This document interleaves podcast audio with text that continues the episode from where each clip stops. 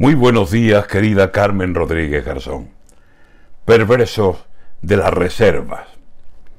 Dicen que no hay mesas libres en muchos restaurantes para reservar comida en los días que son clave para reunirse en familia o con amigos. Ya saben, esas que siempre llamamos las comidas entrañables, aunque por H o por B, algunas de ellas acaben cual rosario de la aurora sin misterios que la salven.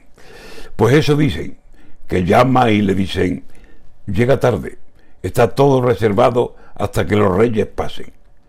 Y dicen que no hay un duro, que la situación es grave, que la pobre economía no tiene ya quien la salve. Y dicen que hay mucho paro y gente que ya no sabe a qué caridad llamar para que le echen un cable.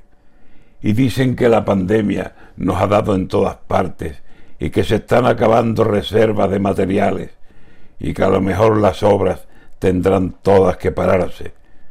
Y llama usted en el nombre de 22 comensales y le dicen, ya no hay mesas libres, ha llegado tarde.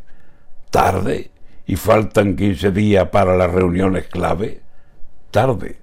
Están adelantando todo lo inimaginable, que las compras de diciembre en noviembre ahora se hacen. Tiendas de alimentación que esperaban los días grandes a mediados de diciembre tienen vacíos los estantes y andan ahí sin saber si encargar más o pararse. No vaya a ser que se coman casi todo lo que encarguen. ¿Qué está pasando, señores? ¿No queremos llegar tarde? ¿Es terror al apagón que anuncian en todas partes? Por mucho que reservemos, la vida no hay quien la cambie y la vida es quien decide. Y eso es lo único que vale.